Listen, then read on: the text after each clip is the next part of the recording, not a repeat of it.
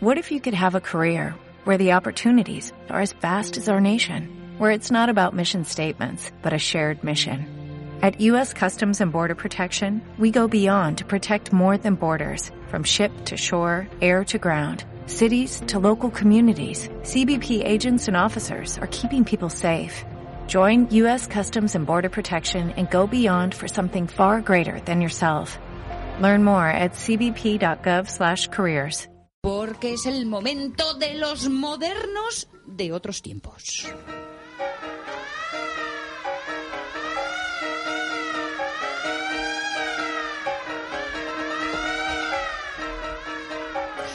Y la semana pasada allí se anduvieron Pachi, Carlos, Carlos y Pachi por aquello del verde velón. ¿eh? Yo, mm, así prudentemente, bueno, en realidad la semana pasada hablamos de Ubu Rey, la obra teatral de Alfred Jarry que desde su primera palabra, mierdra, ¿eh? con esa R intercalada, revolucionó el devenir del arte dramático en el siglo XX. Pero, claro, quedaron en el tintero temas como la patafísica, por fin, por fin, y del propio autor. Así que la pregunta primera es un poco como inmediata. ¿Quién era Alfred Jarry? Carlos, buenos días. Eh, buenos días. Pues por mi verde velón, Alfred Jarry era a partes iguales un genio y un borracho. Vale. Nació en, en Laval, en el noroeste de Francia, el primero de absoluto del año 1 de la era patafísica, es decir, el 8 de septiembre de 1873 en Bulgar. Su madre, Caroline, era de origen bretón y cuando se separó de su padre, el negociante de telas Ansel Jarry, se llevó a sus dos hijos a Rennes, en cuyo instituto, como vimos la semana pasada, nació el padre Ubu, la leyenda del profesor de física Monsieur Herbert, Hebert, o sea, o el padre Hebert. Su madre y su hermano pasaron largas temporadas en el manicomio, institución que el bueno de Alfred cambió por las pensiones y cafetines parisi- parisinos, donde desde su primera juventud frecuentó a los poetas simbolistas a los que tuvo tanta afición como a la absenta y al éter. Pero, eh, Carlos, tras este modo de vida así disoluto, excéntrico, se encontraba un gran escritor, conocedor además de la tradición teatral, ¿no? Sí, por mi verde velón que así es. Ese estudiante había absorbido altas dosis de Shakespeare y de Esquilo, pero también de Rabelais. Tanto en su teatro como en sus novelas y en sus especulaciones, la cita culta convive con la bufonería monstruosa, la ironía elegante con la grosería popular, drama clásico con el humor ordinario. En su pluma, la vanguardia se une al espíritu gamberro y mal hablado de Gargantúa.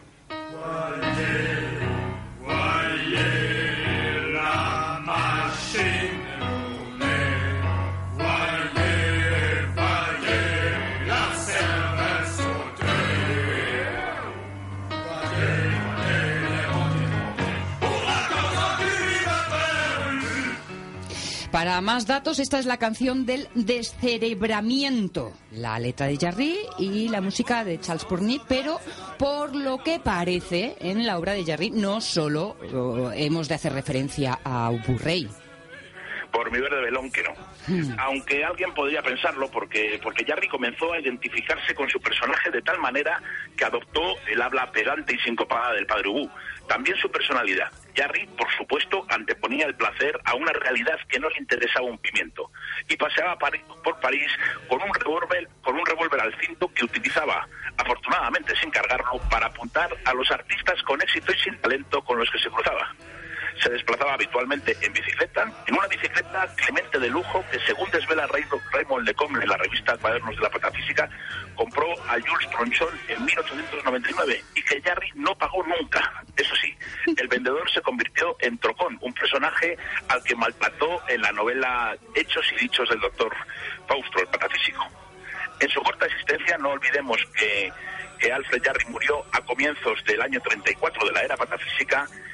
Jarry, aparte de los cuatro escribió gran cantidad de poemas, de fantásticos artículos breves bautizados como especulaciones, el libreto de una ópera bufa dedicada al gran héroe rabelesiano Pantagruel, y varias novelas entre las que destacan El Supermacho, La Dragona, La Papisa Juana y Hechos y Dichos del Doctor Flaustro, el patafísico. Su novela póstuma, donde desarrolla las bases de la ciencia por antonomasia,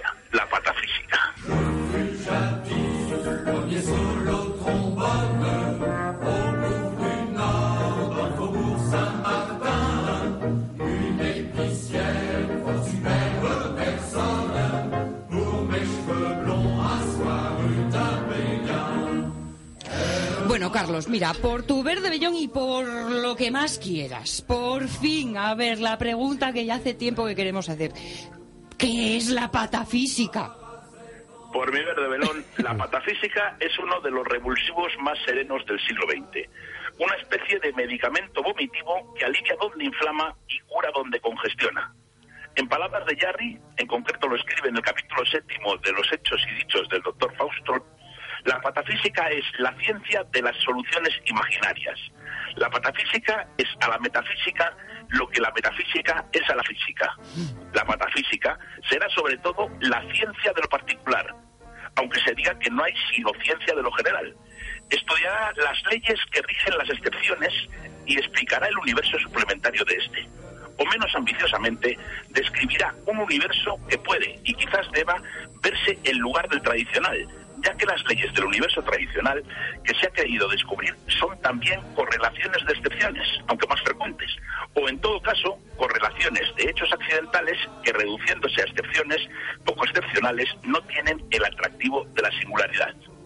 Ahora En otras palabras, que todo puede ser su opuesto, que la esencia del mundo es la alucinación, que todos somos innobles, que nada parece lo que es y que sobre y que todo saber es siempre personal y solo válido para un instante. Mm, eh, Podemos resumirlo eh, un poco tipo, la patafísica es la ciencia de las excepciones. ¿eh? Puede ser un resumín de todo lo explicado. Bueno, supongo que una de esas excepciones sería el colegio de patafísica. Por mi verde velón que así debe ser, porque la patafísica no pretende cambiar el mundo, sino que más bien pretende detenerlo. Y así, el Colegio de la Patafísica pues no tiene intenciones evangel- evangelizadoras ni proselitistas. De hecho, durante casi un cuarto de siglo ha permanecido oculto. El Colegio de la Patafísica es una sociedad de investigaciones sabias e inútiles. Fue fundado en París el 22 de Palotín del 76, el 11 de mayo de 1948 en Bulgar.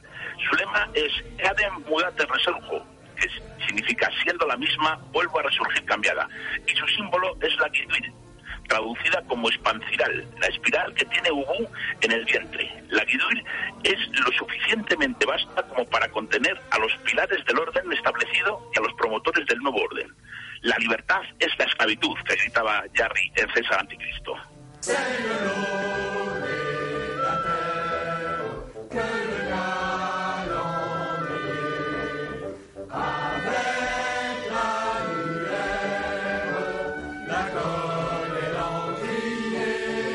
Estamos escuchando esto que canta la orquesta y coro del Cimbalum Patafísico, es el calendario.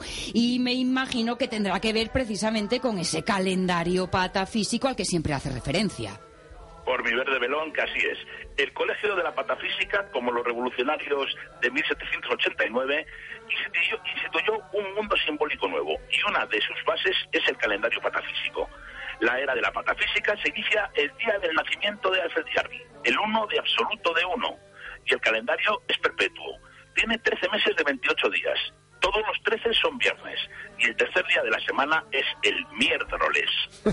El calendario patafísico especifica afinidades afectivas, días dedicados a Rousseau, a, a Jonathan Swift, a Satie, a Lautremont, a personajes ciclo huesco, chistes y mofas como, como San Lázaro, Estación, o, o San Ladru, ginecólogo, y autorreconocimientos del propio colegio.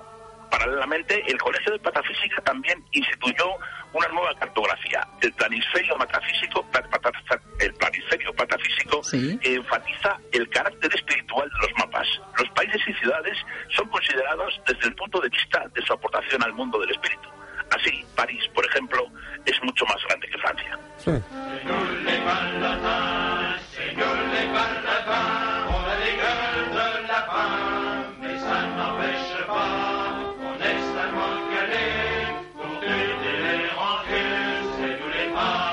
La danza de los pandilleros, los terribles secuaces de Ubu. Carlos, por tu verde melón, como tú dices, que da juego esta ciencia guion chanza de la patafísica, ¿eh? Por mi verde velón, que sí. La patafísica es para vivirla y para reírla. Y de paso, intentar destruir este mundo tiranizado por la mentira, la identidad, la estupidez y la solemnidad.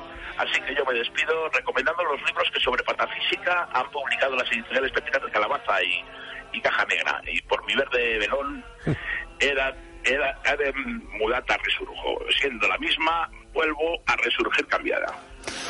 Carlos La Peña, que nos deja con la patafísica entre ceja y ceja. Carlos, abrazos fuertes, pero de los bien, de los apretados, ¿eh?